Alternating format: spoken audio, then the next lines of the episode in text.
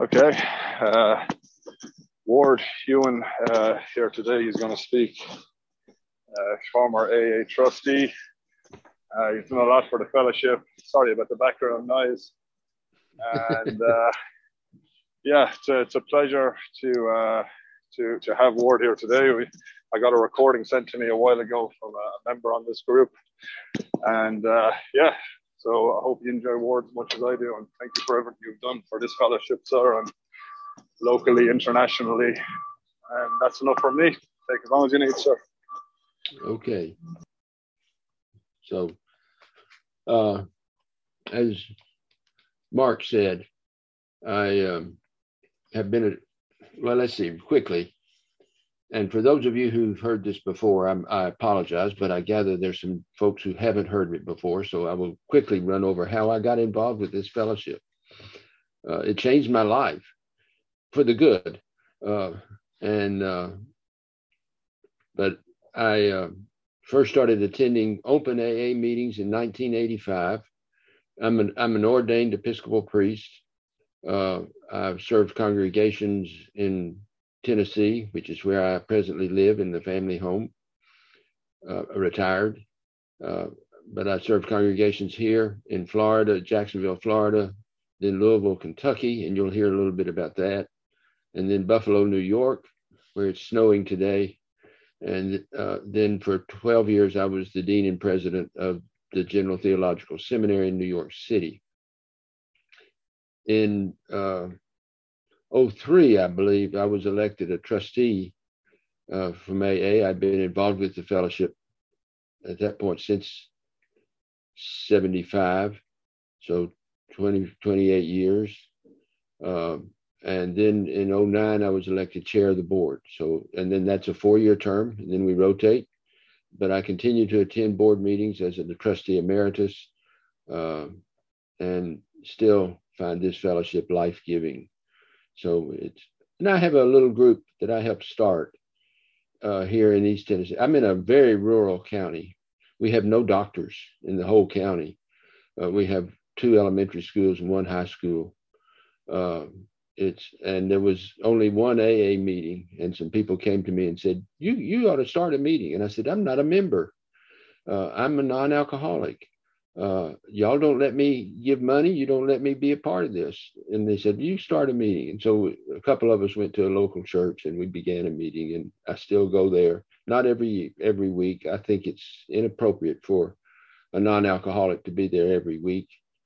Uh, but it's my group. I love them. They love me. They, they accept me and it, uh, uh I'll, I'll share a little bit about that, that little group. It's, it's small. We're, we are in a very rural, less than 10,000 people in this county. So it's second smallest county in Tennessee. But um, let me try to quick quickly run over this and then get to what I think is the topic I really want to talk about, which is spirituality and religion. And that's probably the topic I'm best equipped to talk about. Um, my early years before 75, I was an incredibly helpful, uh, uh, not helpful, an incredibly good enabler. I would get phone calls at one o'clock in the morning from people who were struggling with their wives and their husbands or upset about this or that. And I would get dressed and go visit, and we would sit down and have a glass of wine or two and talk about their problems. And and I was going to help them feel better. And I did help them feel better. So the next morning, they didn't worry about how much they'd had to drink. In fact, they may not have worried about much at all. Sometimes they didn't even remember that I'd come. Uh, and and I I was uh, like most clergy, absolutely ignorant and wanted to be helpful. Um, clergy are clergy are a funny bunch, and if any of y'all are involved with churches, I, I would plead for you to be helpful to your clergy. Uh, the clergy want to help people. They don't know anything about this illness, which means they're going to do all the wrong things. Uh, and they, um, there's a, a, curious statistic that about 60% of the clergy are children of alcoholics. Uh, I saw somebody from, from England. The Archbishop of Canterbury is very open about the fact that his mother was was an alcoholic. uh, and I think has done a great deal for for the church. Um, the uh, so add ACOA, adult children of alcoholics, to a desire to be helpful, to a desire to be good, and you've got a mess of a human being.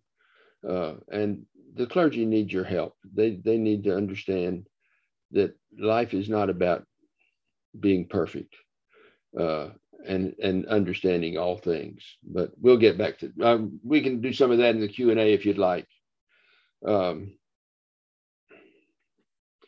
so in Louisville, in in I moved to Louisville in 1980, 75, a very small congregation, and came to understand quickly that many in the congregation were suffering from drinking problems, as I would have called them. And I said, I don't know anything about this. I don't even know that it's a disease. So I started attending, went to the experts and began attending open AA meetings. Um, and some of you may remember those days, smoking meetings. If you sat in the back, you could hardly see the speaker for the smoke in the in the in the small basement room we tended to meet in. Um, five years later, and I attended some courses in instruction at the University of Louisville, and was beginning to be informed. And five years later, Willie, who was a member of the parish, who had seven years sobriety, who uh, who knew that I we we knew each other in terms of, of the fellowship as well as the church. And he walked into my office and said, Ward, you're the spiritual expert, right? I was smart enough to know not to answer that. And he said, I uh, am out of touch with my higher power. The last time I was out of touch with God, I drank. And if I drink again, I may die. I need you to put me back in touch with God. And I was smart enough to know that I couldn't do that. And so we talked and we talked a couple of times and decided that what we needed was the experience from the fellowship. And we set up a group. It was five or six people. It, it varied over the years.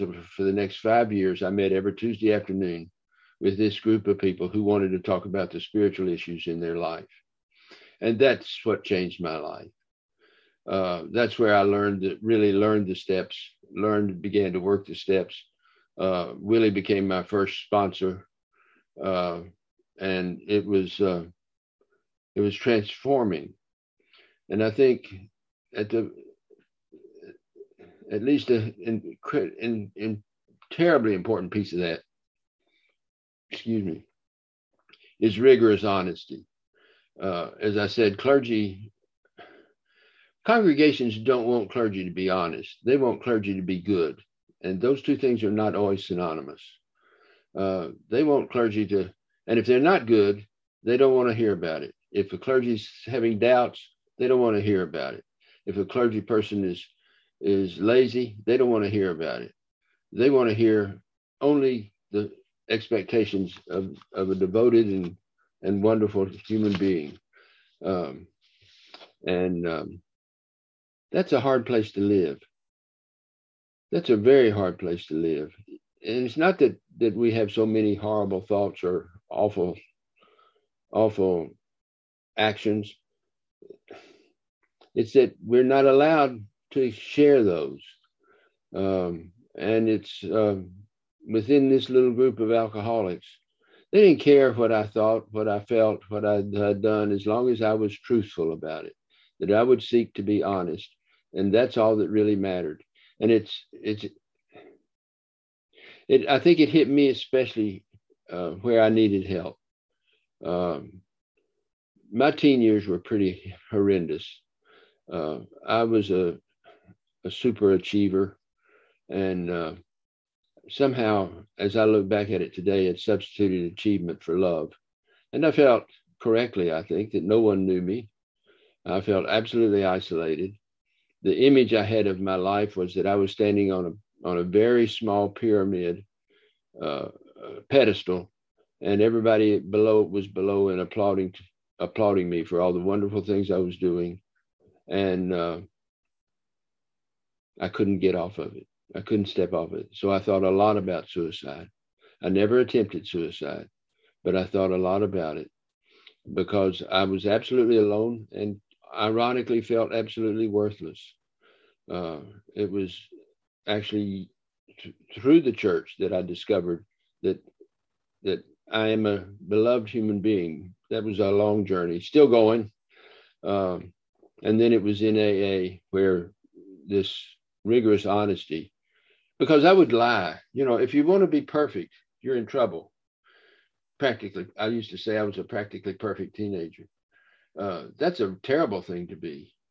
Uh, and if you want to be that, you're going to. So, so if somebody says, "Well, how much do you weigh?" Well, I'll tell them 180 if I think that's a good number. Uh, when in fact I may weigh 190. Uh, it's just an automatic response of something that somehow makes me look better. Um, and suddenly I was in a in a group where I, I didn't. Oh, uh, I don't remember numbers. So if I quote numbers to you, I'm just making them up. And my wife goes around and tells everybody that. She tells them that you know if you get if he gets in an in a debate with you and he starts quoting numbers, you got to know he's just making those up. He he does not remember numbers, and he will not. Uh, uh, so that's the kind of human being you're looking at here, and this fellowship doesn't care about that except that it wants me to be as honest as I possibly can, and that is so freeing. That is the most freeing thing that happened in my life, and and uh, I give you thanks for that. I have such gratitude. Uh, every day I have to tell myself rigorous honesty, rigorous honesty, rigorous honesty. But I'm able to live that in a way that I never was able to live it before I became involved with this fellowship. I also learned in that little group, we met for five years from 1990, 80 to 1985. Uh, I learned in that little group that the only person I could could fix was myself uh, that I there's really no way to fix somebody else. And by the way, I need help even to do that. And so that little group became a, a, a group that helped me grow spiritually and emotionally and, and personally. Uh, that really, really, really um, changed my life. I can't, I couldn't fix myself. I've been spending all those years trying to be practically perfect and discovered I can't do that. It's an impossible task. So let go, get help. Uh, one of the definitions of humility that I learned from you, actually, I learned it at the at the uh, we agnostics and atheist agnostics and free thinkers in AA, that the definition of humility is the recognition that you need help and the ability to ask for it. Isn't that good? Y'all gave me that definition. I never read it in the church. We're supposed to talk about humility.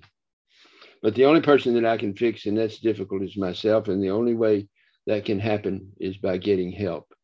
Um, Harry Tiebout, who was uh, the psychologist who who was the first endorser of, of, the, of Bill Wilson and the steps and, and the AA, would say a spiritual experience is the act of giving up reliance on one's own omnipotence.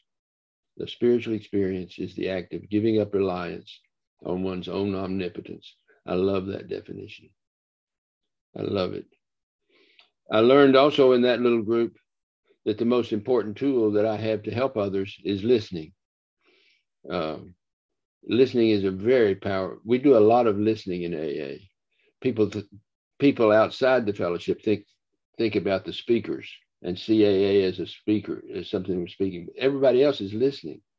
And when I am a part of a, dis- of a discussion group, the listening is so important and the lack of crosstalk and the, and how we, we build that relationship uh, is, is freeing. It's very powerful. I also learned to accept that I could not intervene in alcohol in this disease for others. Not only was I the only person I could could fix. I couldn't really fix others. Um, I, I've learned to embrace my incompetence. So for somebody who wanted to be be practically perfect, who who believed in being omnicompetent, uh, I've finally learned to embrace my incompetence. And, and one of the places is where there's somebody who's got a drinking problem. Hi, Mary. Uh, and uh, the uh, I learned that I couldn't do that. I could not go to the family and talk to them about this disease and help them get into in in into Al-Anon or AA or NA. Um, because all of my conversation was at the head. I haven't been there. I did not have a story to share. And the way we share our spirituality is by sharing our stories. And I did not have a story that connected to them. And and I had two people. One of them drunk ran his car into my car. I went to see him. Another one ran off the road right in front of me. I helped him get out of the car and took him home and met with he and his wife. Uh, and I was totally ineffective because I was talking about the disease, that there is a solution, that you can get help. I, but I did not have a story to share of what it had been like and what it what happened and what it's like now. Um, so I learned that if I run into those kind of situations, what I have to do was to call a friend of mine in the fellowship, and together we would go and visit the, the person.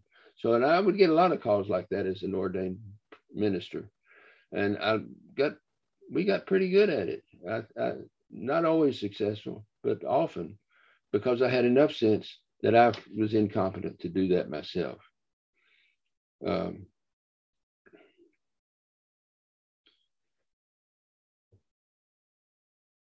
after I left Louisville, just to, how important that group was to me, I, I needed a, a support group and I think that's a good thing for for all professionals to have some kind of support group.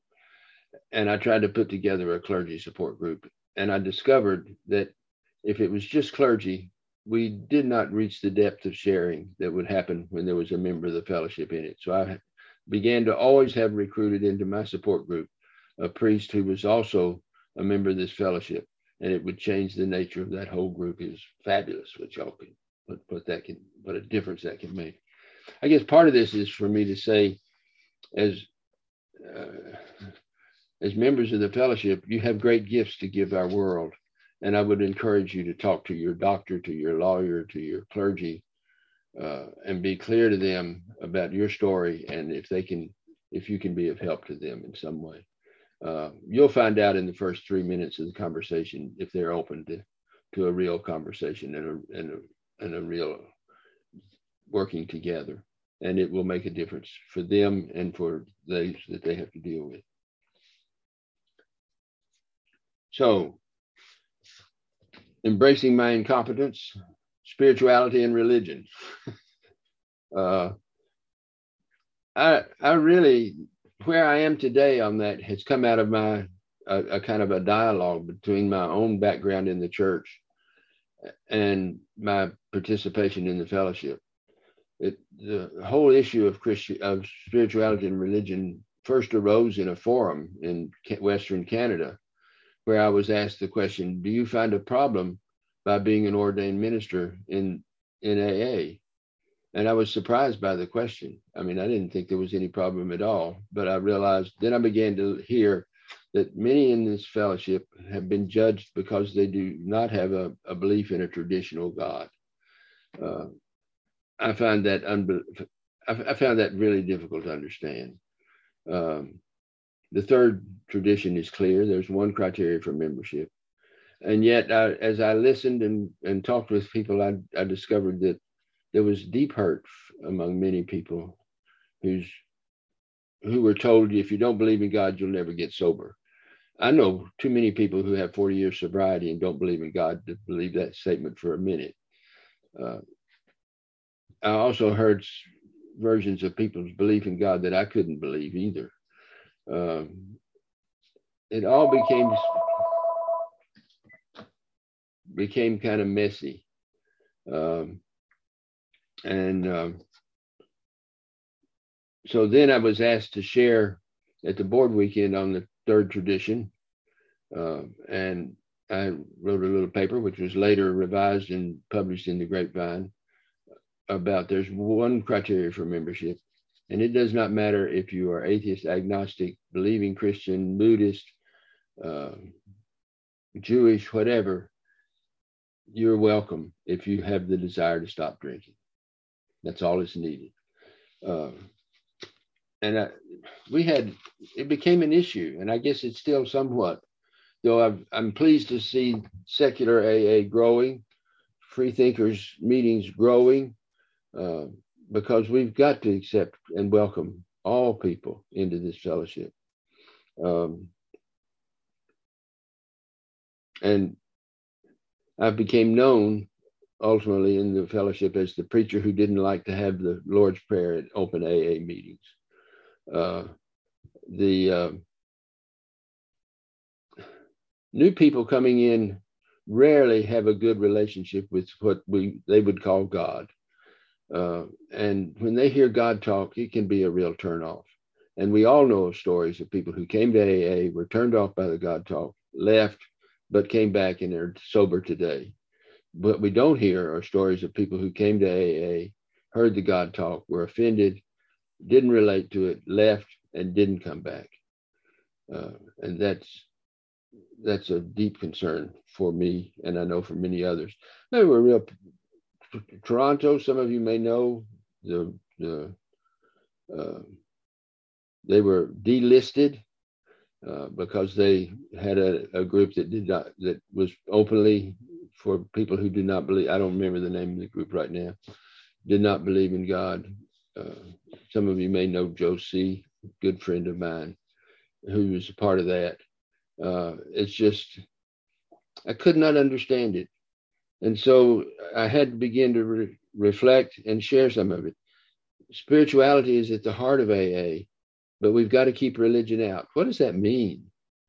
What does that mean for us? Uh, and so let me share a little bit of reflection on that, and then we'll have time for Q and A. Uh, and uh, uh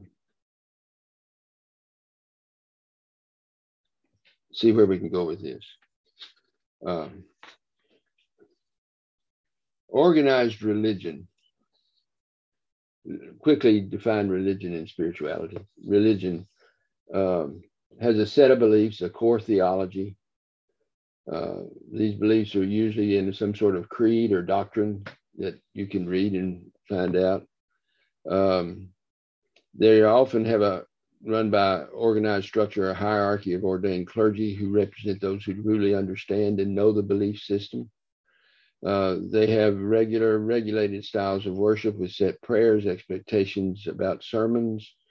Um, and again, it's largely focused on the ordained leadership. They have a lot of do's and don'ts, uh, and they have uh, um, clear criteria of whether you're a member or not a member. The thing I object the most, however, uh, about uh, institutionalized religion is its claim that it knows the truth, that it above that it has the truth, and if you don't accept their understanding of truth, then there's something wrong with you, or in some cases they simply say quite literally, you can go to hell and or will go to hell. Uh, fortunately, if you don't believe in hell, you're okay. Uh, the um, anybody that's studied history of any kind understands that the truth has evolved over the years within the churches. I mean, the first thing that comes to mind is Galileo, who was excommunicated from the church because he believed the earth went around the sun instead of the other way around. Uh, and through the ages, we've seen those beliefs change and evolve. And to stand up and say, this is the truth, and if you don't believe this, if you don't accept this, something's wrong with you. Um, just I, I don't know how we can do that. Um, my home here in Tennessee is not far from Dayton, Tennessee. I don't know if that rings a bell with any of you. Uh, that was the home in 1925 of the Scopes trial, commonly known as the monkey trial, when the teacher, John Scopes, was put on trial for teaching evolution in the school, which was against the law. Uh, that's the kind of thing that happens when people decide they know the truth. Uh, we still well, it's an outside issue. We still regulate teaching and ban books in Tennessee. I'm sorry to say, but that's an outside issue. We won't go there. Um,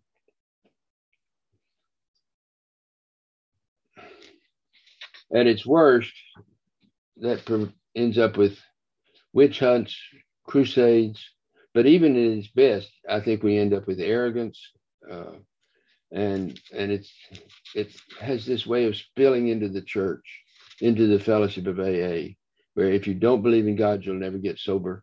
Fake it till you make it. I'm sure some of you have heard that. Um, in a in a fellowship that above all else expects rigorous honesty, we're supposed to fake it. I never could quite get there. Never could get there. Okay. Oh, I heard a statement the other day uh, by a member of this fellowship that I love. It said, I have a strong and steadfast faith that comes and goes. I just, I think that that expresses my sense. There are days that I have a very strong faith, and then there are days I wonder where it went. Uh, but that's okay. Um, spiritual, on the other hand, is something that's very broad, very inclusive. Everybody has a spirituality. Spirituality is a little like health. You have spirituality, you have health. It may be good health, it may be poor health. You have spirituality. It may be good spirituality, healthy spirituality. It may be a very sick spirituality. And most of you know that there was a spirituality of denial at some point in your life when you were absolutely certain you were not alcoholic. And today there's a spirit that's quite different from that. Uh, that that uh, recognize a, a, healthy spirit of growing in the fellowship, uh, working the steps, getting a sponsor, going to meetings, and that's how that's changed your life. We have those are spiritual things that have happened. Spiritual things are those things we cannot see that affect us love, hate, anger, joy, serenity, contentment, anxiety. All of those things are invisible, but they affect who we are and how we operate. Uh, and how we relate to those things, too. There are really kind of three factors involved in the development of a person's spirituality one is perception. How do I see things? Um, one is uh, feelings, how I feel about things. And if I feel good about something, I will see it in one way. If I don't feel good about something, I will see it in a different way. So those two things get intersected. And then there are choices that we make. And those choices will affect how we perceive and how we how we feel. And, and it's the interaction of these three factors that sort of you end up with, well, that's just what Joe does. Joe's like that. That's Joe's spirituality. That's what we're talking about, is his spirituality. Uh, the big book's very clear that spirituality, unlike religion, is not a theory, not a theology, but it's something you have to live. And that's that's a mystery, but it's it's it's not all that common. You just have to live it. And when you live it, your life will be transformed. Um, our secular world, I think, sometimes makes a couple of mistakes about spirituality that that confuse things. First of all, they often tend to estimate, tend to equate spirituality and religion. And what I'm trying to say is those two are very different things.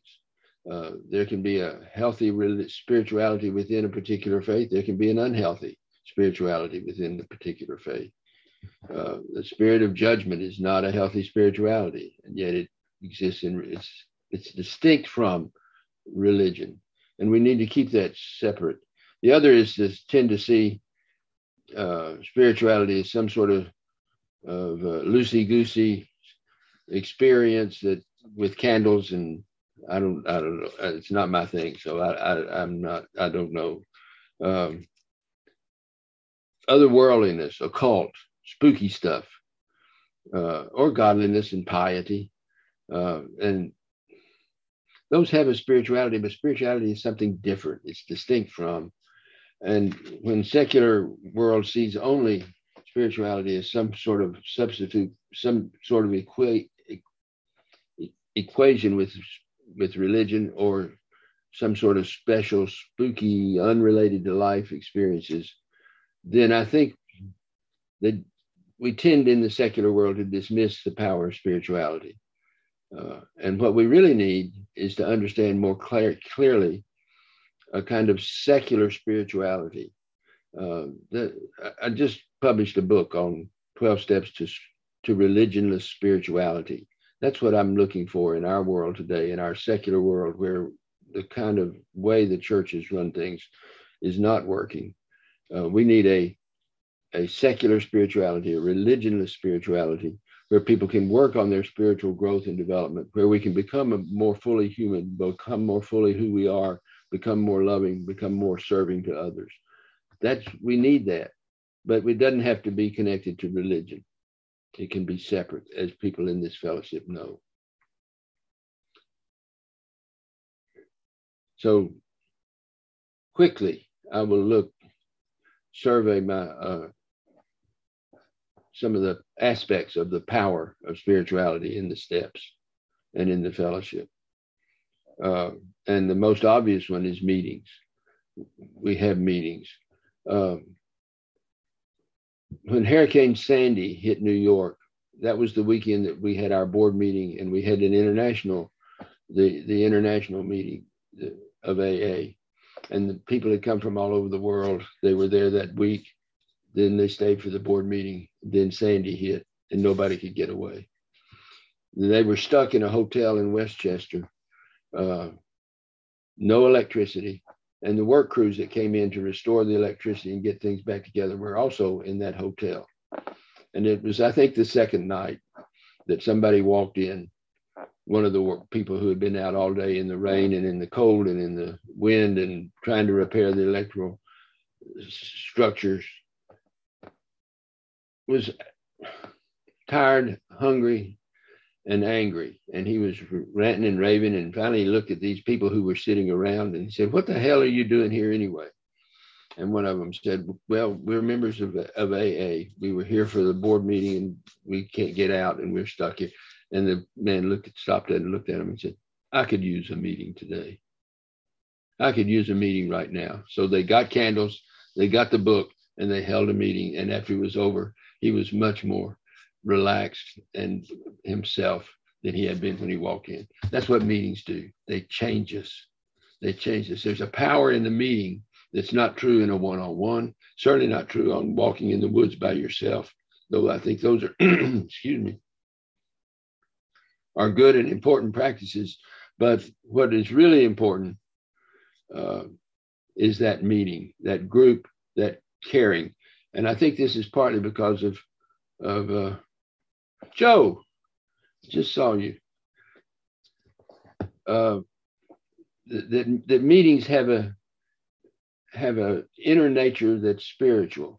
So all groups have an outer and an inner nature. Um, there is a, a, a, member. Okay, let's take a football team. We're in the middle of football season. You can say who the members of the football team are, who the coaches are, what the sayings are. But there is also within that team an esprit de corps, a spirit, a culture that will change it. Anybody that's played sports knows there are times when a team is up and it and it and the results actually exceed the norm. And then there are times when a team is down and they make mistakes that they wonder how in the world could they have made those. And that's that inner spirit that makes a difference in how people react a coach's job is not only to recruit the best players, it's to produce a spirit, a culture within the team that will produce the best performance. And to some extent, that's AA has a culture within it. Uh, and in my experience, that culture includes acceptance of the anybody who walks in who has a desire to stop drinking. It has a, a, a criteria of, of rigorous honesty. It calls for truthfulness and accountability of the members. There is a deep love among the membership, even though we may be very, very different. It's good to, uh, in in many ways, uh, and there is a gratitude uh, that that I have learned from this fellowship. That's that's really, really amazing. Uh, a, a, sense of real gratitude that the gifts that life has given us. Uh, those things are there, whether one has a belief in God or not, because that is the spirit of that group. The, the group, the spirit of the group changes the behavior, perception, and actions of the members. Um, a funny kind of story about a little five-year-old girl who whose uh, whose parents lived were in the neighborhood, and and the lot next door was vacant, and then the then some people came to build a house on the lot next door, and of course a five-year-old really interested in this, and she uh, uh, is watching, and and the workmen kind of adopt her as a mascot, I guess. Uh, and they give her little jobs to do, like picking up, you know, when you saw in t- two before, she end up with little pieces all over the ground, and she'd go around and pick those up and put them in the can to to be burned, and and then uh, they got her to pick up some nails around, and and then they said, you know, and she would sit down with him at lunchtime and sit with him at breaks and talk to him, listen to him, and. Uh, they said, you know what we ought to do is we ought to give her a check she's working for us. Let's so they got the company to uh, put get it write a check, put it in the official envelope for ten dollars, and gave it to her for her work at the at the construction site. And her mother said, "Well, let's let's open a bank account with that. That that'll be a really great thing for you to do." So they go to the bank, they deposit the money, and the teller there says, "So how did you earn this money?" She said, "Well, I'm working on a construction team." And the teller said, Well, are you going to be doing that again next week? She said, Well, if the assholes at Lowe's ever deliver, deliver the damn drywall, I will. When you're in a culture, that culture will affect how you perceive things, how you respond, how you make choices. My secretary, my administrative assistant at Trinity Buffalo, Trinity Church Buffalo, used to come into my office every once in a while and say, Ward, there are four ways to do things. There's a right way, there's a wrong way. There's your way, and there's the Trinity way. On this project, I would suggest we do it the Trinity way because there's a culture, and either you're going to fight the culture or you're going to work with it and, and have it spread. That culture is a significant power in the lives of every member who's a part of that group. Um, many in AA, I think, like to refer to that as God. Uh, many would prefer, prefer to refer to it as an esprit de corps, the culture. Uh, business practice refer, talks about culture of a, of a business, which, which influences how people work. So I think the place we begin in looking at the spirituality of this fellowship is at the meetings of the fellowship. Other things include rigorous honesty, as I've already said, how, how important that was in my life. Um, story. We share our story. Um, that's such a powerful tool. It's it's the way the spirituality gets shared. You don't share spirituality by sharing your thoughts in your head. Those are those are philosophy. Those are you share spirituality when you share your story. And uh, this little group that I go to up here in Tennessee, I remember John who who was assigned to attend AA and came in and we had to sign his slip. Uh, and he never said a word. He came in, he sat through the meeting, he got his slip signed, he left. That went on for several weeks. And then and and as we shared, people would go around, I'm I'm Joe, I'm an alcoholic. I'm Mary, I'm an alcoholic. I'm Joan, I'm an alcoholic. I'm Ward, I'm a friend of AA. And and we would share something. John passed.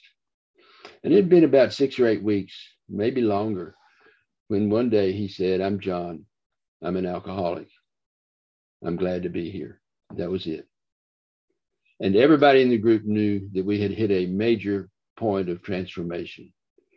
And it was not long before John began to share something of his story.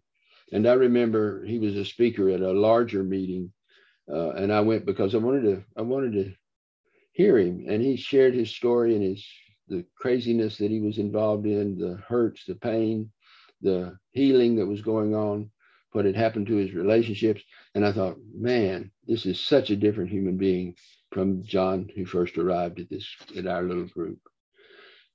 When we share our story, that's how we build our identity. Somebody asks you, who are you? You're going to tell them the story if you really want to share who you are. By sharing our story, we actually create our identity.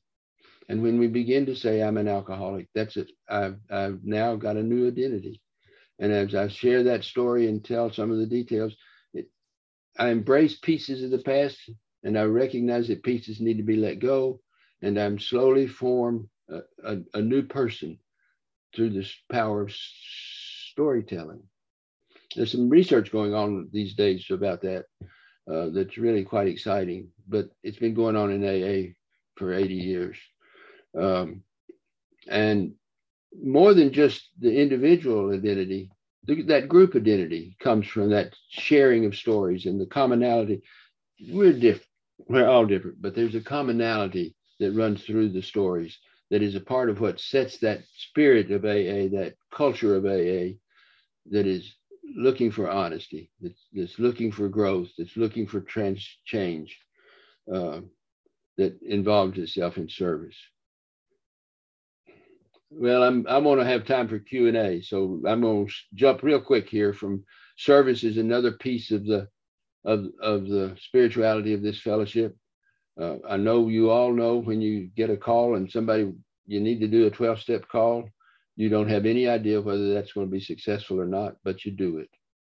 Uh, Martin Luther King, toward the end of his life, was asked if he was optimistic, and he said, "No, I'm not optimistic, but I'm hopeful." And I thought, boy, does that ever explain the 12 step call? You're hopeful because you've seen the transformation that can happen. And maybe it'll happen this time. And so we do it. So you do it. Uh, and uh, all of that is all that and more represent the spirituality of AA.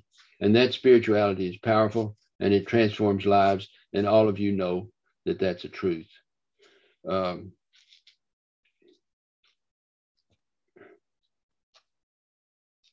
my experience is that believers, non believers, theists, atheists, agnostics, free thinkers, Christians, Jews, Buddhists, all can share a common experience.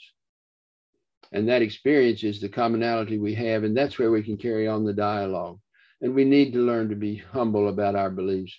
We don't we know so little. Again, another area of research that I'm not going to try to touch right now. You can get it in my book. Uh, is about how little we know. Ultimately, we do not know with certainty most of what we operate on. We have experience, we commit to it, we live it, we get corrections, but we do not know it to give it to somebody else to, to develop a kind of humility about that is so important. Uh, and instead, by sharing experience, we can share our own spirituality. We can share the power of this of this fellowship. Uh, we can share your share your experience and listen to the others. And guess what? Change will happen. It's exciting. Let me say, I think I need to be rigorously honest and say this program continues to change and support my life. Um, when I was at Trinity Buffalo, we had a fabulous education program. It was nationally recognized, uh, and we were we were running a fabulous program. My successor literally sabotaged the program, and ended up within six months ending it. Easy to get resentment. You taught me that resentment is only going to hurt me you taught me to let it go. That no matter how unhappy I am about it, there are others who can learn from my experience. I need to be able to talk about it, but not with resentment, but in a sharing way that allows others to to understand and and to benefit from that experience. The same actually happened from my time at General Seminary. We put together a fabulous program. We were fully enrolled. Uh, we were $30 million in debt having developed a, a, a, conference facility named for Archbishop Desmond Tutu, who was a friend of the seminary and, and became a personal friend. Um, when I left, a small group on the board decided that $30 million was a disaster and began selling property. Today, the seminary is basically closed. Easy to get resentment. I have to remind myself that I did a good job and let it go. Because if I get resentful, if I get resentful, there's only one person that's going to really hurt, and you're looking at him. Uh, you've taught me that. It's a hard lesson.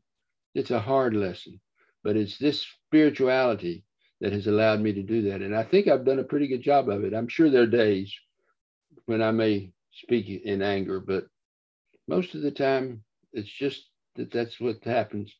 And and because you've done a good job does not mean you have control on everybody else.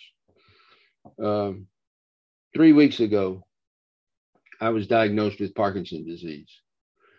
Uh, that one, it, it threw me.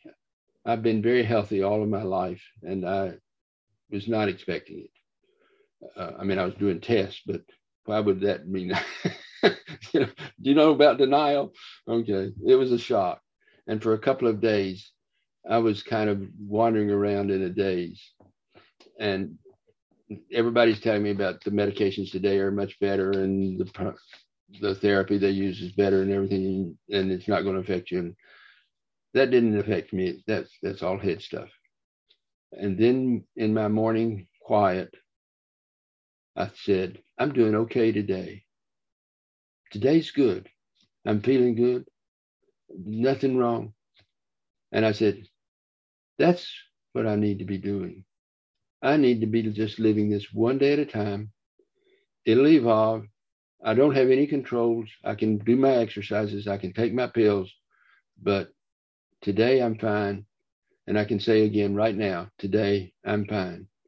And because I'm willing to open up and talk about it, it has less power over me. Uh, those first couple of days, I didn't tell anybody and it consumed me. This fellowship taught me how to do that. And I thank you. I have deep, deep gratitude for what you have given to me. Thank you so much. And let's have some Q&A.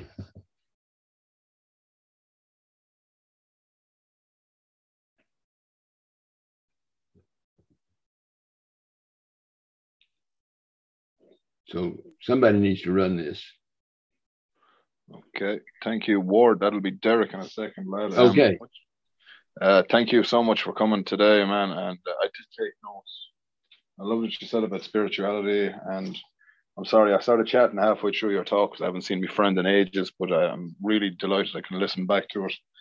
Um, yeah, you said an outside issue, and uh, there's a member of our group that once said that uh, if it affects this alcoholic, it's not an outside issue. So, you know. Well, if it in relationship to the drinking, yes.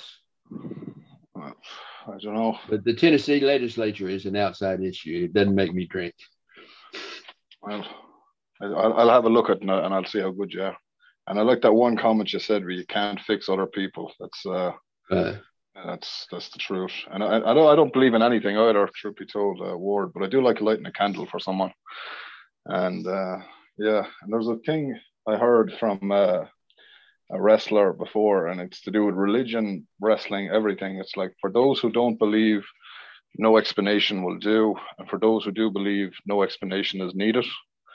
So uh, yeah, double J. Oh, actually, I had a uh, you know one thing I wanted to ask you: Do you pray before a big game? That that, that was my one question. Oh, somebody else asked me once before how I feel about praying around sports events, and and I think it's ridiculous. Um, if God cares about the sport event, I, I don't know. I, I I have not developed a theology of praying for sports events, and and I personally do not. Um, I pray. I do pray a lot, it's mostly just conversation, often arguing, often complaining, uh, and occasionally expressing gratitude. Uh, but it's conversation that may or may not be heard. Uh, I'm ab- I think I could say I'm absolutely convinced that prayer is the most effective thing in the world, but it, that it convention comes and goes. Um, so it's yeah, uh, towards the end, I always thought anytime I was praying, I was begging, truth be like, just give me that new bicycle. What I want. Um, uh, Ward, thank you so much again, sir, for all you've done in this uh, and coming today, taking time out. We're going to do raised hands, and first is CJ in Chicago. Um, Hello, good morning, Ward. Uh, my name's Karen. I'm in morning. Chicago. I don't know what non alcoholic means, but but I'd like to. And I have a comment as well. So I'll start with a comment if that's okay. Um, sure. Well, I am so glad to be here. Everybody who made this happen, I'm so grateful because I was sleeping and Georgia, who's here, texted me that you'd be here and I didn't I didn't know who you were. So I was like, well, let's check this out. So um, I'm a therapist um, and I used to teach um, yoga to people with Parkinson's disease. That's a separate oh. thing we can talk about later if you want. Right. But, um, I I'm just um so I'm third, you know, I, okay, let's see.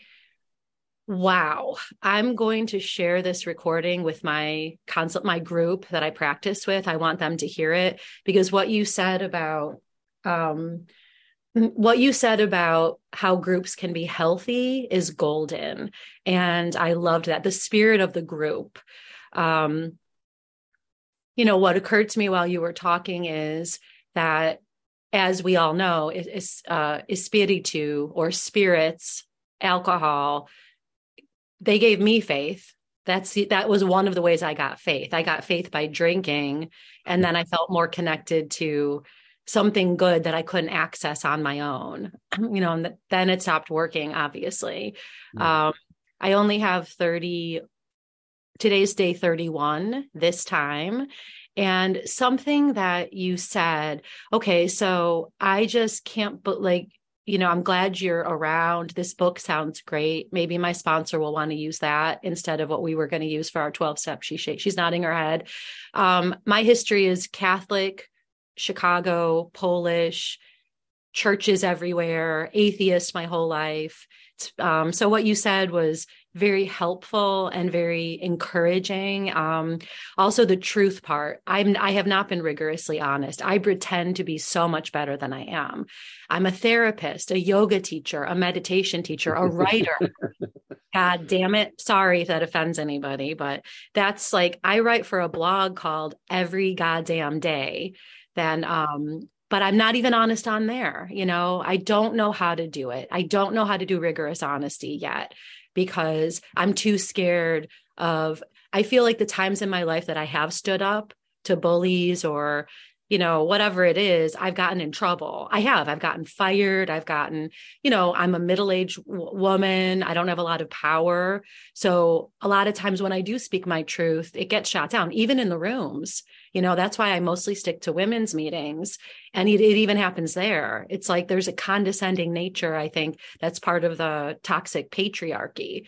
Um, that kept me out of the rooms. You know, the God, I got on my knees and prayed for years. Um, I don't know. I'm going to stop rambling, but what I want to say is um I what you said was so helpful. I took notes. I can't wait to share your little ditty this morning with my group. Um one of my mentors is a, a pastor and um well my boss is a pastor and i just i have a lot more questions for you that i'll get together and maybe can ask you another time but mm-hmm. thanks everybody i love you all even though you know anyway, I love you. Thank you.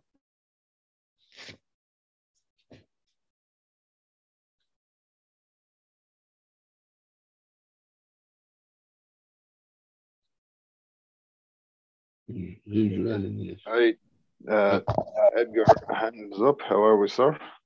And thank you, Karen. Thank you, Mark. Thank you for the service, and thank you all of you for the stay here. Thank you, Mr. Ward. Uh, my name is Edgar from Mexico, Campeche. Uh, well, hi everyone. Uh, well, I okay. I try to uh, just ask just ask one question. The spirituality word. Uh, it's a it's, it is a word I don't use. Well, of course, the spirituality. I don't use that word, but I always just translate that word like awareness this is the only traduction I can make with that word. So the question is, um, do you use uh, the word spirituality instead uh, the word awareness of conscious? Conscious is the same for you, or it is another thing? Uh, awareness and spirituality. Your sound was a bit broken up. I'm not sure I understand the question. Uh, did, uh for you, For me, for you, uh, the word spirituality means is equal to awareness. does I- I'm I'm still having difficulty. Um, well, no, no, don't worry. No, Awareness. It's, okay. Awareness and spirituality. it's the same for you. It's a little more complicated than just awareness, partly because most of our spirituality is affected by things we're not aware of. But that that we have Catholic Chicago.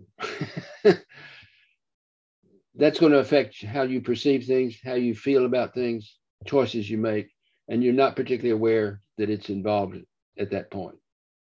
If that's fair, Karen. Um, and awareness is an incredibly important tool for strengthening and help healing one's spirituality. But then I, I think spirituality is more complex than just awareness. Mm, Okay. Thank you, Mr. Edwin. Thank you so much for your sharing. Thank you, all of you. Thanks for that, Edgar. Um, Georgia, if you want to come on down and ask your question, and to everybody else, this is the Q and A section. Uh, Ward, just a quick check. What's your time like? Because this is too Sanua, so things can run Well, I over. have- I, I, I probably want to eat lunch in about three hours. Okay, that's good. So you got loads of time. You're a proper Tusanua member. So, guys, questions for uh, you know, a reverend here. Come on, you know what I mean. Um, Georgia, over to you. Thank you, Derek. Uh, thank you to everyone who's made this meeting possible. Georgia, I'm grateful to be in recovery. Um, Reverend Ewing, thank you so much for participating today. Um, my sobriety date is August 24th, 2015. I came in as a straight up atheist. I remain an atheist. Um, and what that means for me is I don't have to believe in anything outside of myself. When it comes to alcoholism, I believe in the group of drunks. Um, they helped me to get sober. They helped me to find me. They helped me to become the woman I never thought I could become. Spirituality for me is um, it's it's kind of an inside job.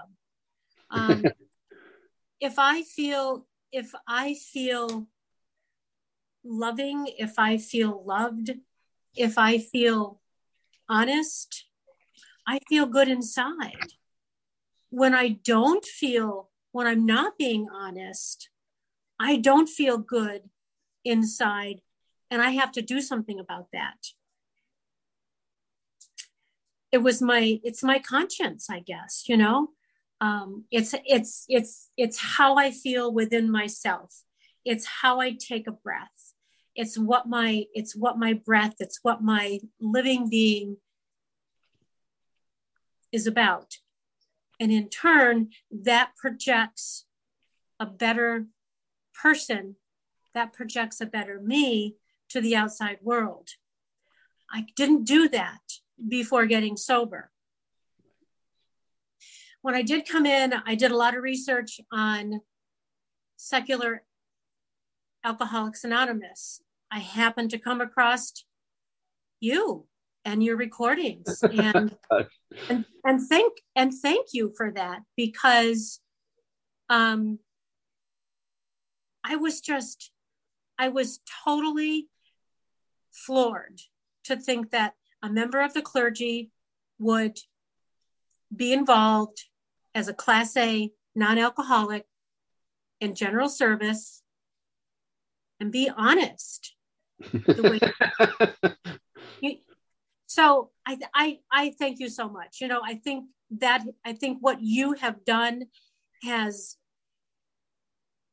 meant so much to the secular world of alcoholics anonymous. Um, and i think i think back in the 1930s i think they had something but they weren't willing to go all the way and say, well, you know, we do have to throw a little religion in there. But thank you so much for today. Thank you. Thanks for that, Georgia. Rose, if you've got some questions for our resident reverend, that'd be great. Uh, I don't um, know whether it counts as a question. Thank you, Derek, uh, and thank you very much, Ward, for being here. Really, that's what I wanted to say. Thank you um, for speaking today. I listened to your recording previously, and um, your description of what spirit spirituality is is something that I need to write down and hang on to because I remember when I heard it the first time thinking, oh, that's what I'm trying to say when I say to people that I'm a spiritual person and not a religious person and also for me to listen to you today, it's really good. One of the things that I'm sitting with in my head is that I'm going through the blue book with my sponsor, and every time it describes the difference between a normal person and an alcoholic.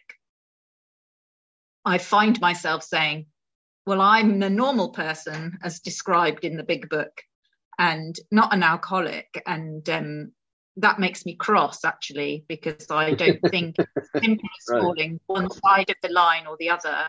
And maybe it's that I'm in denial. You know, that might come up in my period of time in the fellowship and, and things might clarify in different ways. But this idea that we're one thing or another, and I'm thinking, I want a book that says 12 steps for normal people or, or 12 steps for everyone, you know, I don't want to be excluded because I don't meet Bill's W's definition. Um, because I think that 12 steps is really going to help me and being part of a fellowship and the principles of rigorous honesty and all that are going to help me and could help anybody not just people who suffer from addiction or or whatever so um I um, it's really great to hear somebody say, I don't identify as an addict, but working a 12 step culture in my life has been a positive thing. Uh, and that's what I want. I don't want to get stuck in a definition of who I am or what I am. right. I just want to live a 12 step life so that for the what's left of my life can be lived in that sort of positive culture. Um, so thank you. I know it's not a question, Derek. I'm sorry, but um, I'm just really grateful to hear you. Thanks ever so much. Thank you, Rose. Uh, yeah, I really. Uh, part of my hope in this book is that it will be accepted by those outside the fellowship. A, a lot of folks within the fellowship are, are looking at it and and I understand some sponsors are using it. I feel sorry for their sponsees, uh, but uh, it is such a gift. It is such a powerful tool, and most folks don't have a clue about it. And it really, oh, one thing that I, I didn't say, not just because I didn't say it. Um, I translate in my own head every time I read the steps.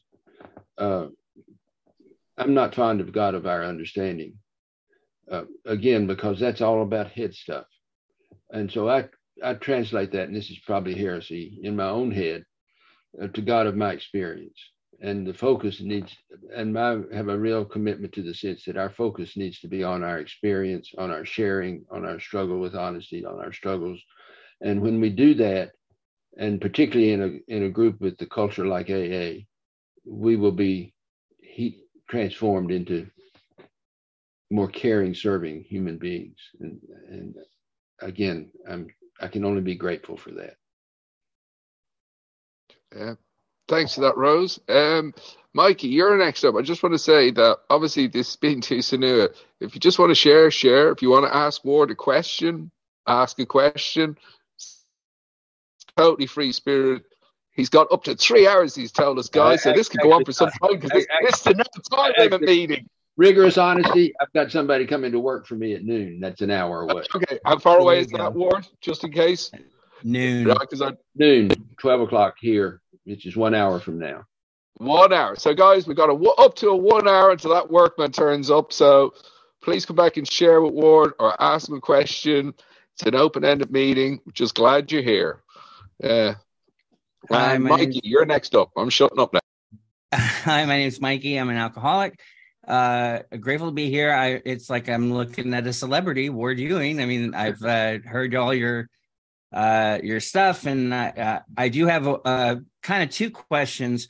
Uh, one is kind of as a uh, former trustee and as a someone who has a good uh, look at Alcoholics Anonymous as a whole, how would you say secular meetings are viewed by AA as a whole? Um, one thing that we get a lot of is, oh, well, that's not real AA, or you're not really sober, or you're not, uh, this is not legitimate. And uh, it kind of makes us feel like outsiders in a group of outsiders. Um, so I was wondering what your opinion on that was. And uh, I have one other question. Okay. Uh, quickly, I think many in AA look at you with some suspicion. I do not hear that because they have heard me, because I have been in a position where what I've had to say has been circulated. And, and I rarely hear anybody say, well, we're not sure these folks can stay sober. Um, I, I, just don't hear it. And my sense, when, when I go back to the uh, Toronto and the delisting, and there were other delistings around the country, and there've been some other, and and before the uh, we we atheists and agnostics in AA conference, uh, there was a lot of suspicion, and I my sense is that's diminished. But I, I I'm not taking a poll. I'm not collecting data, but my impression is people are recognizing that in a secular age, we need to be looking close at at a program that seems so oriented around God, and maybe maybe getting a, a little more tolerant of those who are in a different place.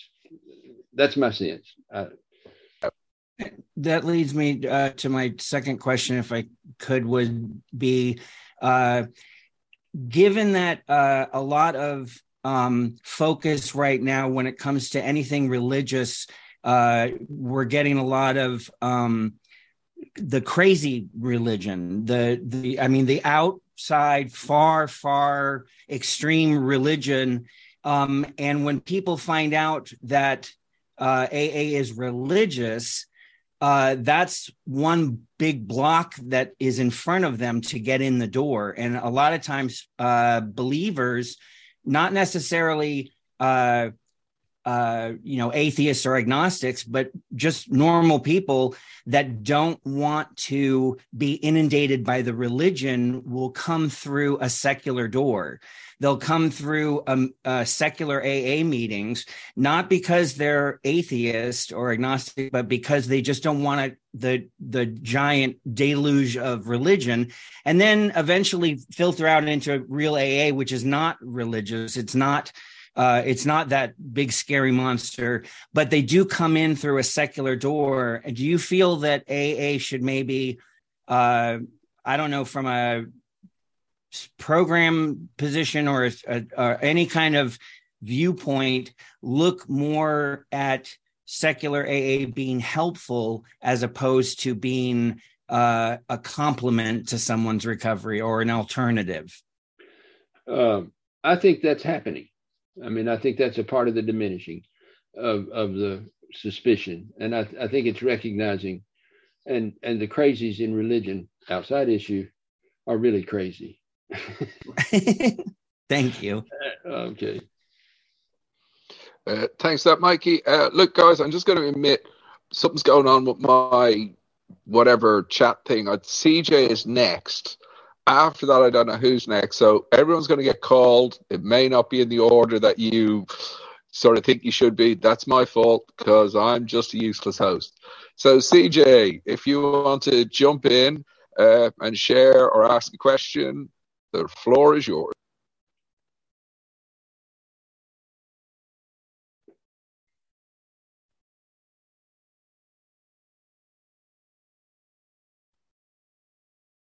Okay. All right. Mark had to unmute me.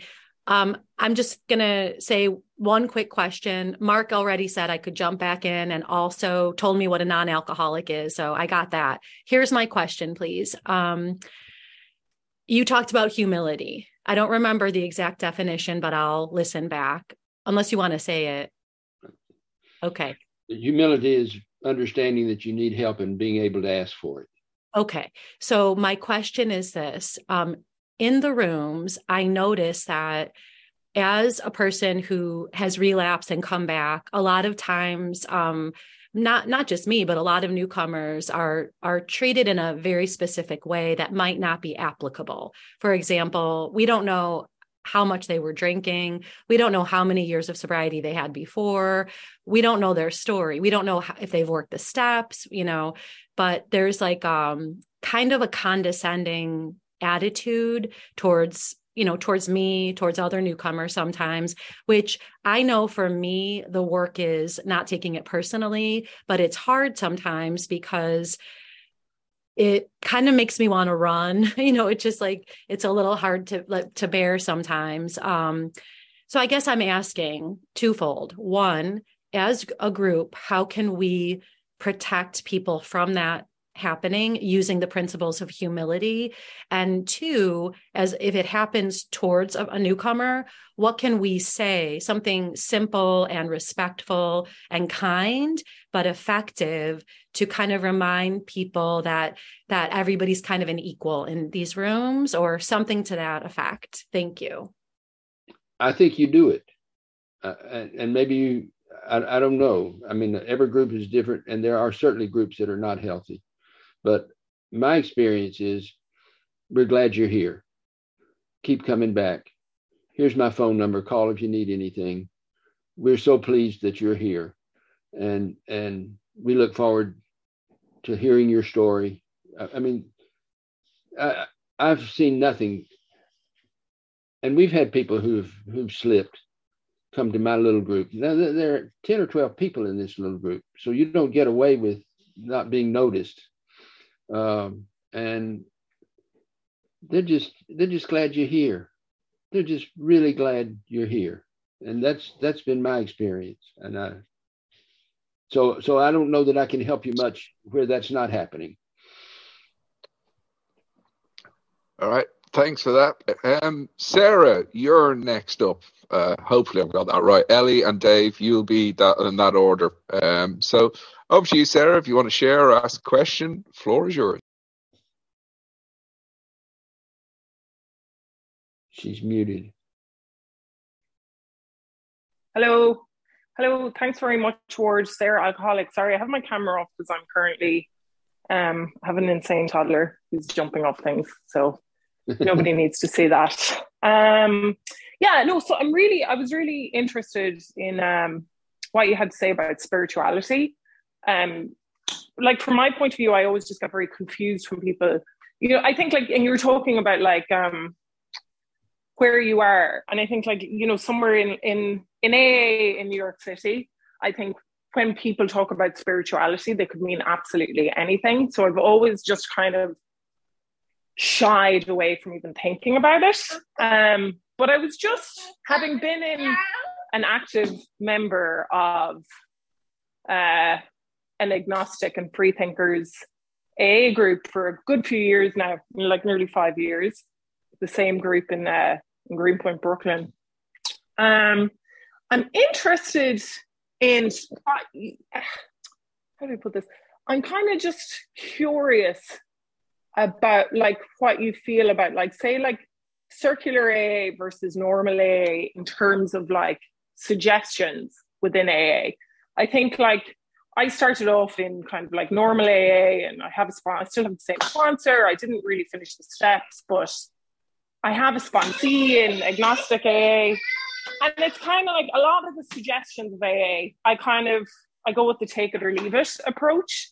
Um where like it's just a suggestion and they you know the only requirements is desire to stop drinking and like the honesty part you know to thyself be true and also don't drink and go to meetings. That's kind of like the AA philosophy I kind of like go with. But I think having been sober for a few years now, the what you were talking about, I thought like what you were saying about resentment in terms of spirituality, I thought was very um are you okay, darling?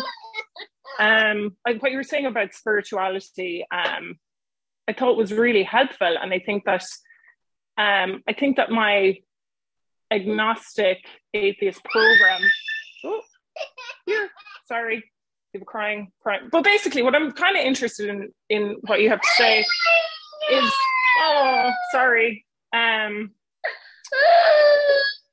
sorry.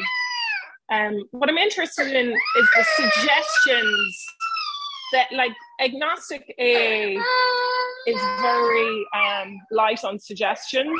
And say, for example, say when like a newcomer comes to the meeting, in a regular A meeting, you know, you find like a bunch of people will like try to give phone numbers where it's like I think in agnostic A meetings people are a little bit more like things to just kind of like happen in terms of like just having conversations outside of the meeting and things like that or then in terms of like working the steps um or spirituality like because it's confusing for me i kind of don't tend to do things that are suggested because it's not in the way I feel like I'm explaining something simple in a really roundabout way, so I apologize. But um, I mean, I suppose basically to just simplify kind of what I'm saying, this how do you go about the spirituality side of the suggestions of AA and the steps? Or can you talk about like your spiritual practice from a kind of like um from a non-God point of view. Sorry about the baby. I'm going to stop because this is just too much. but thanks very much. Um, I I think we get a hit a little bit of a danger spot when we start trying to separate secular AA from atheist AA from regular AA. Uh, I, I'm a real believer in the first tradition that unity is essential to recovery. I watch churches have fights over theology, and I think how stupid, but it, they split. Uh, it's it's been said the the well no I'm not going there, uh, uh, but we're together and and we've got to listen, listen, listen, listen, listen, and discover that no matter where someone's coming from, they are sharing a truth and a spiritual experience that we can connect with and that can can be helpful. Um, I I really have found that my work, my my presence with members of atheist and agnostic AA groups has been very growing for me. It's been it's been fabulous, and I we just got to stay together. Uh, love and tolerance is our code. And and and i don't know if i'm answering your question rose exactly but or sarah excuse me. Uh, but i think we've got to be really clear that we are one.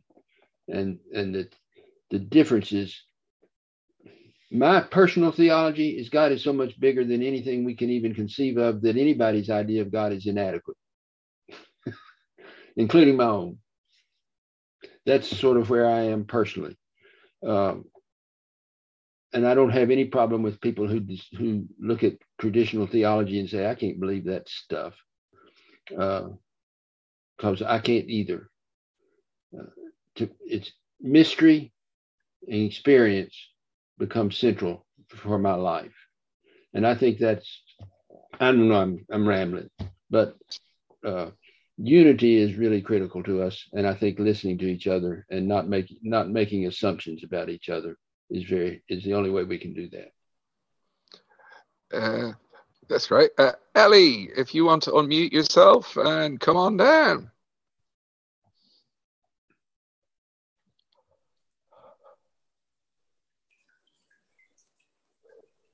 ellie uh, have you unmuted yes i have uh, cool. Floor is yours. I want to thank you very much for your share. It was um, really special for me because I've experienced religious trauma in the past. So I found this share very healing and very healing in terms of my progress in recovery and my journey in recovery. And I'm an atheist and a free thinker. And um, I have a concept of spirituality that's very much based on my own inner self, my perceptions, my attitudes, my own inner emotional life. And um, what I really liked about your share, and in particular, as you've been asking questions of people are particularly interested in the spiritual concept and how that's expressed. And in AA and the growth of secular AA and the growth of secular AA, I'm very grateful for because I would not be maintaining my um, present sobriety, but wasn't for that, I'm quite sure of it. I would um, be still on that slow road to suicide or maybe dead. And um, I noted something in your share when you were talking about storytelling and listening to stories and that being the essence of meetings and at different times you've brought an extra person in and it's changed the whole dynamic of the meeting. And people have talked about the dynamics of meetings or the culture and how we as individuals or one individual can change that or the process of a meeting can change that, the dynamic or style. And I find that diversity. And diversity to me is the essence of growth and survival and thriving and hope. So I see secular AA as providing hope for the future of AA as a whole because it's diverse. And it reminds me with your service duties, if the question or what I would like you to respond to is if you could cast your mind back to Carl Jung, a founder, key founder and thinker in AA and advisor to Bill Wilson and the Oxford Group. He saw that profound power in one alcoholic sharing with another and the building of culture, the building of that healing dynamic, that storytelling, that listening, that identification. How do we promote that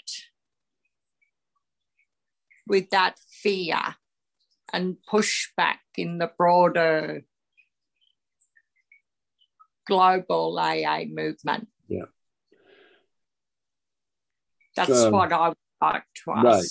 No, I think um, Bill is very clear, and he points to his meeting with with with Dr. Bob that mutuality is the essence of that sharing, and it comes out of a mutual shared pain.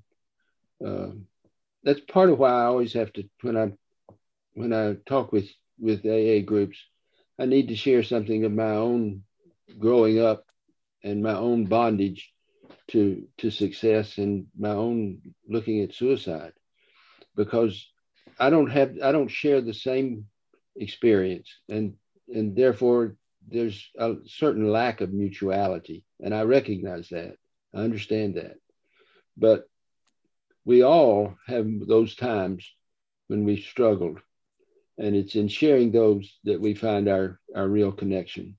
I, I just think secular AA has got to continue working down the trail I think it's going to, it, it will affect, I think it is already affecting the structure and, and meaning of AA. Um, you know, we put a, the, England has the God, God word pamphlet, which I think is quite good. We put out a good pamphlet and gave it a terrible title uh, called Many Paths to Spirituality, as if AA was about spirituality instead of sobriety. Uh, I would, I think it's a good pamphlet in terms of sharing a multitude of experiences and spiritual perspectives, but it's it's a terrible, terrible title uh, because it should be many paths to sobriety. Uh, anyway, that's I think we just keep at it. Uh, I think the unity is going to come, and it's going to be different for everybody. That's what happens when you involve. Thank you. Uh, Dave, if you can unmute yourself and come on down.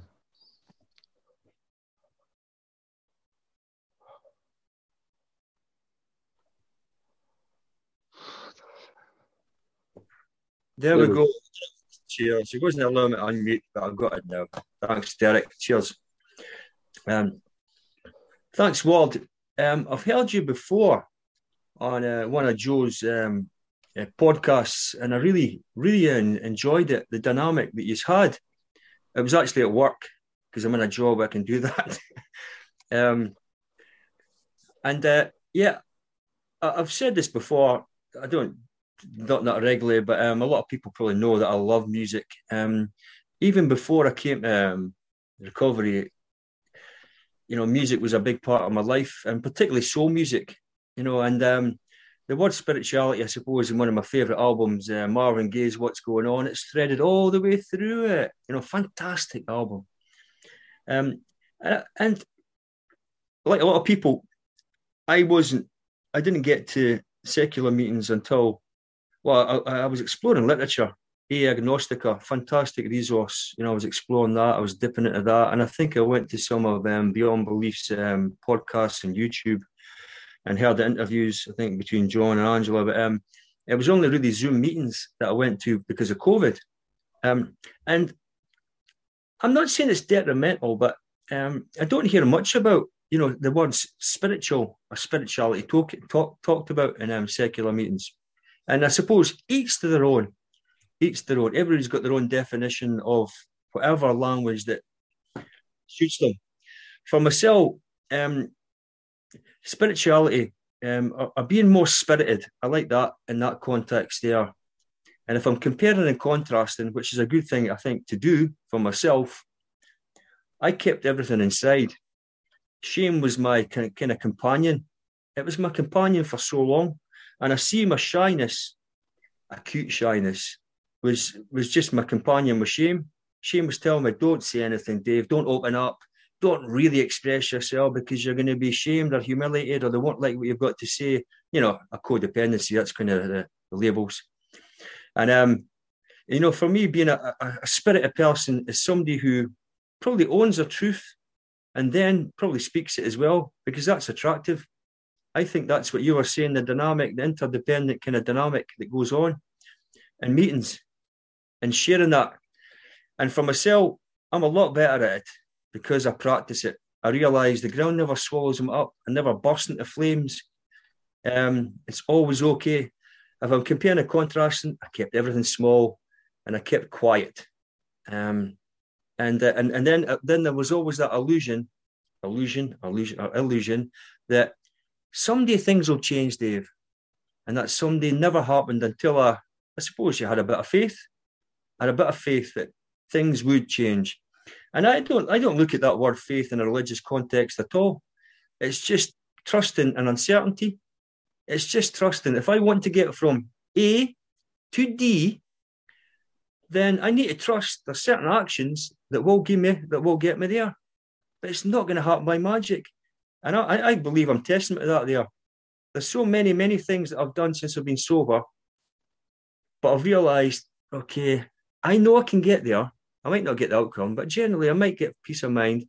But I need to put in the, the effort. I need to put in the footwork.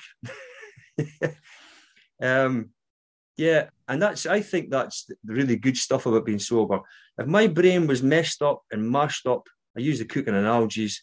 There is no way that I would be able to process, disseminate information, yeah, um, process it, and then realize, okay, this is what I need to do to get there. You know, because I believe for myself that um, that talks. It's easy to talk, easy to talk in a meeting, but it's the nitty gritty stuff after the meeting that will make a difference to the substance of my life. Um, for me personally, that's all. So the question, question was, there was two of them actually, but um, take which one you ever want. I was going to ask you, what would you change in AA literature that you'd really like to see changed, particularly the big book of Alcoholics Anonymous? But more so, go whatever one you want. What three things would you tell somebody who were first in a meeting? What habits, three habits that you would like to see somebody maybe implement in their life that will make a, a difference, a substantial difference? Oh, that's easy. Keep coming back, get a sponsor, work the steps. One, two, three.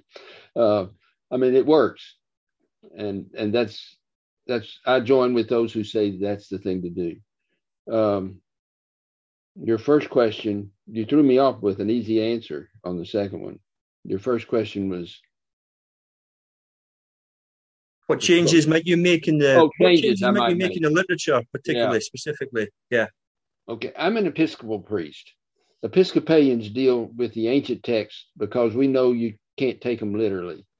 You have to interpret them. You have to change in your head what you're you're reading or seeing.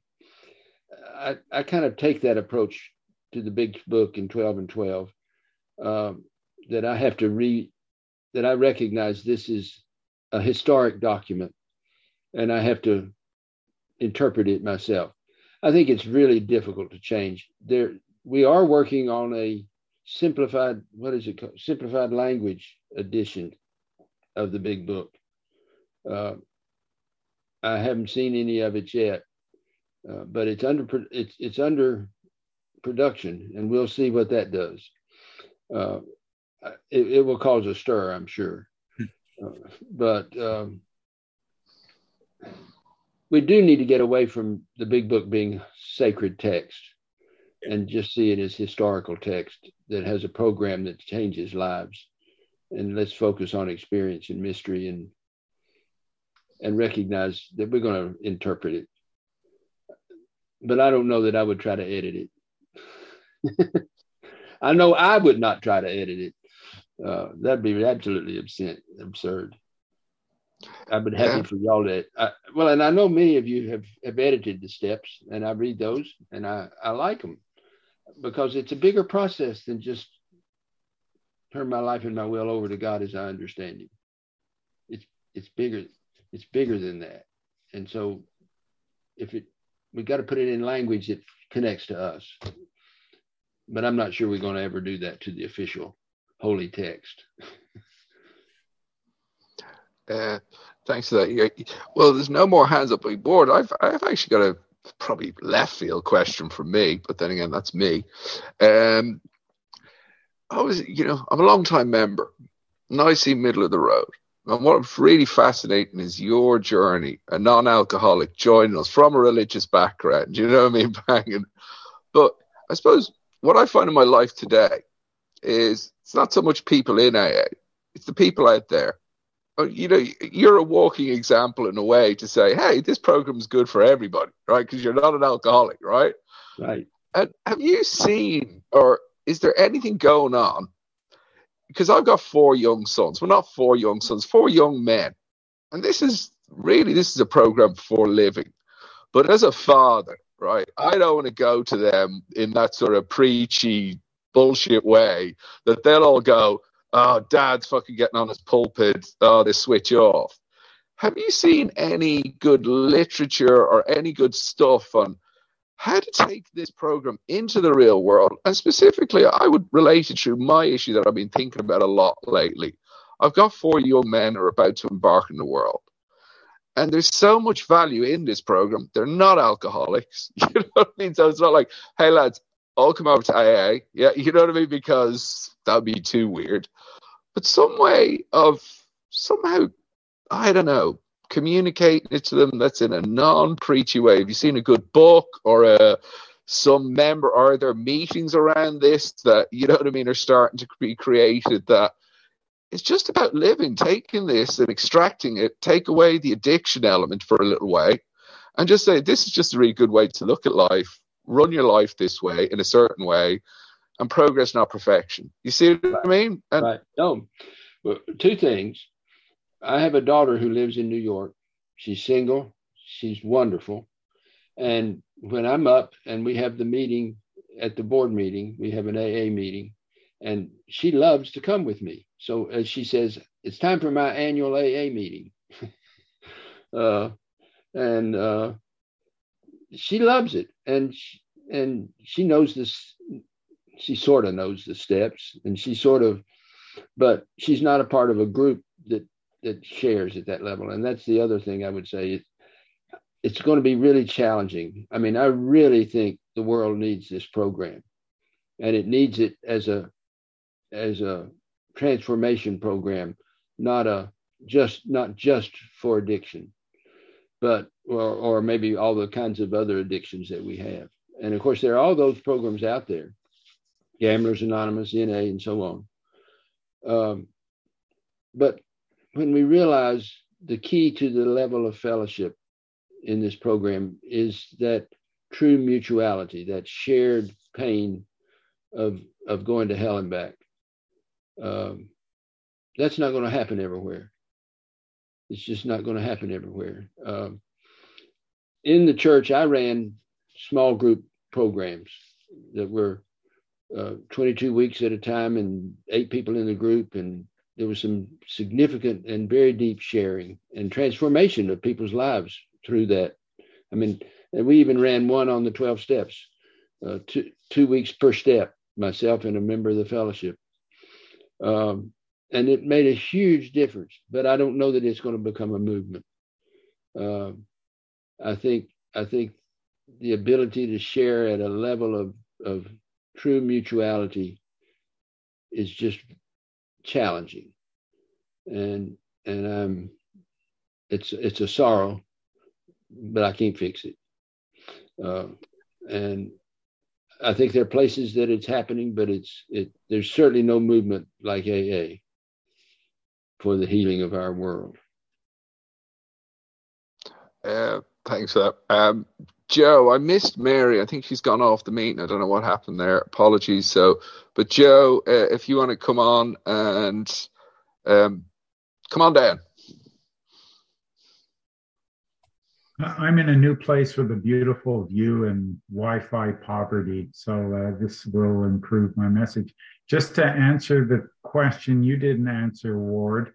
Ward's book is a great book to give someone that explains AA from a non-preachy point of view, uh, because he's not an alcoholic, he's not a member, he doesn't have the skin in the game that uh, some of us do, and um, it, it's a uh, you know, it's a beautiful gift to us. All of our non-alcoholic trustees are beautiful uh, gifts to us. And uh, I just got to know uh, um, Manny uh, Mendekai, who's a non-alcoholic trustee for the Great Britain um, uh, General Service Office, and he spent his Sunday night. You know, he's got young kids on Zoom talking to me, right? You know, some Joe he doesn't know from Toronto, you know, and and and uh, where would we be without our uh, non uh, our non uh, alcoholic trustees uh, because they're they're objective. Um, now, uh, step, step, step, step, step, step, steps. I, I find the traditions way more sophisticated and brilliant, and, and almost an AA creation. Uh, there isn't an original idea in them, uh, but you know where the steps are all ideas that were borrowed from psychology, religion, and uh, you know other other places. Uh, like there's nothing you don't read anything in the steps and go, oh, I never thought of that, never heard of that.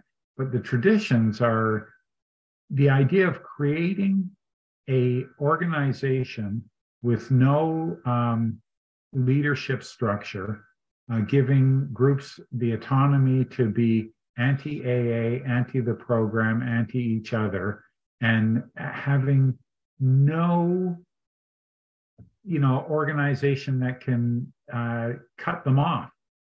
Um, I, I, that's the brilliance of Alcoholics Anonymous. I think. Can you speak a little bit about your um, thoughts on the traditions, and even just pick one if you like that you think is uh, particularly um, remarkable. Thanks, Ward. And and if I had a God, I would be very mad at him right now. Thanks for sharing about your Parkinson's. It breaks my heart. Um, we've been through a lot together, and here we go again, right? Right here we go again. You bet. And and that we go is really wonderful. Thank you. Um, yeah, I I agree. The traditions, while they maybe not be totally original, they really are unique when you put the twelve together. Um, and I um, have a a piece that I'm I, I, get very anxious that people are trying to organize AA. Uh, I, I, think that it should not be organized and not hire professionals. And the General Service Office is believes it talks about being at the bottom of the triangle, but they really would like like to be in charge. Uh, and and it's it's it's a constant struggle. And one of my roles as a as a trustee emeritus is to remind them that AA is to be unorganized and that it really operates at the at the local level, and everything else is sort of secondary. Um, I get one of the most astounding traditions is seven that would be self-supporting, and the way that gets interpreted. Uh, I mean, I have spent 25, 47 years working with this fellowship, and they won't take my money. I'm not a member because I don't have a desire to stop drinking. I, I, I still have a drink every month or two, uh, particularly at a football game. But other than that, you know, I'm not a member, and so you they're not taking my money. They won't take my money. Um, it's really it's amazing, and the restrictions on how much people can give. Uh, there's a there's a, a, a real sense of of the danger of of wealth in this fellowship that I I think is very very healthy. Um, anonymity, we I think we still continue to struggle with anonymity. Um, I'm not sure the, the, Jack Anderson's article in Look magazine would be published today. I think we would think that's not anonymous enough. Uh, so I, I get a little frustrated that the fellowship doesn't say anonymity is not about talking with your with your priest, with your lawyer, with your doctor. It's about going on the radio and saying how wonderful I am. Uh, it's it's about press or TV, internet, and and putting yourself up as somehow special. Um, and we we need to be, and, and I guess that's a that's a piece of of this fellowship getting known better in the world is we need to be open in conversations. Um, I, would ask the question, you know, if we're not open, are we are we living in shame? Um, and people do. I mean, I often just say I'm a trustee at AA, and and people automatically assume I'm alcoholic, and I, that's fine. Uh, I wouldn't be ashamed of that. In fact, if it had worked for me, I'm sure I would have been. Uh, I tried. It just didn't. It just didn't work for me.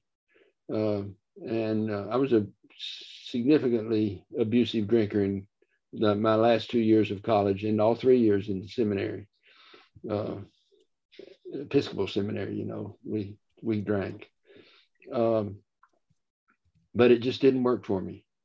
It it it didn't work. It didn't do for me what I, I didn't feel good because I was drinking. I had a good time with people, but that was it. Anyway, if if it had worked, I'd have been I'd been I would never have been a Class A trustee. Uh, the uh, but we re- anonymity, I think we need to be really clearer about than we are. Uh, I do think it is the fundamental principle that e- equalizes all of us, uh, and I think that's that's kind of interesting that the traditions are bound between unity is important and anonymity is important, and I think those two are two different sides of the same coin. Anyway, I could go on and on, but we're going to run out of time here.